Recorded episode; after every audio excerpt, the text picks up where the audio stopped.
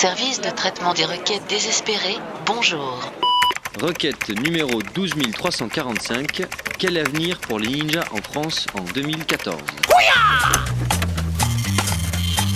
Chers internautes, la question de la formation professionnelle des ninjas est un sujet délicat.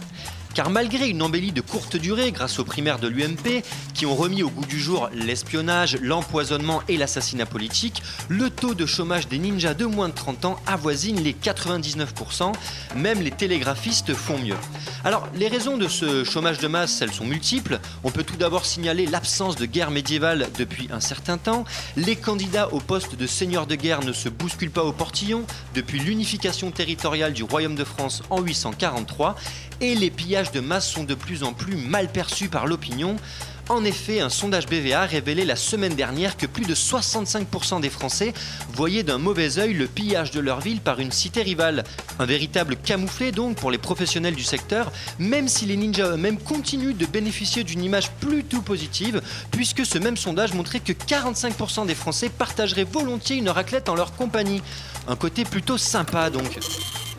S'il s'agit de ta vocation, que tu as vraiment la passion des embuscades et des égorgements, ne désespère pas, il existe des solutions du côté de la culture do it yourself. Ça veut dire démerde-toi en français, euh, mais cette langue n'est plus à la mode. La première étape pour devenir un ninja à moindre frais consiste à voler la burqa d'une femme voilée dans la rue sans qu'elle s'en aperçoive. Faut être un petit peu malin, mais c'est possible.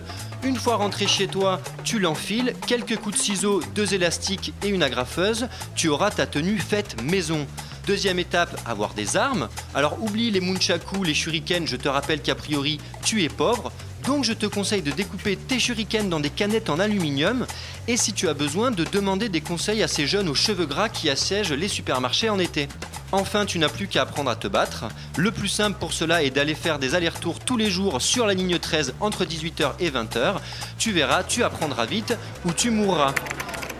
Voilà, j'espère avoir répondu à tes questions. La semaine prochaine, si tu le souhaites, je t'expliquerai comment devenir chirurgien cardiovasculaire en moins d'un mois.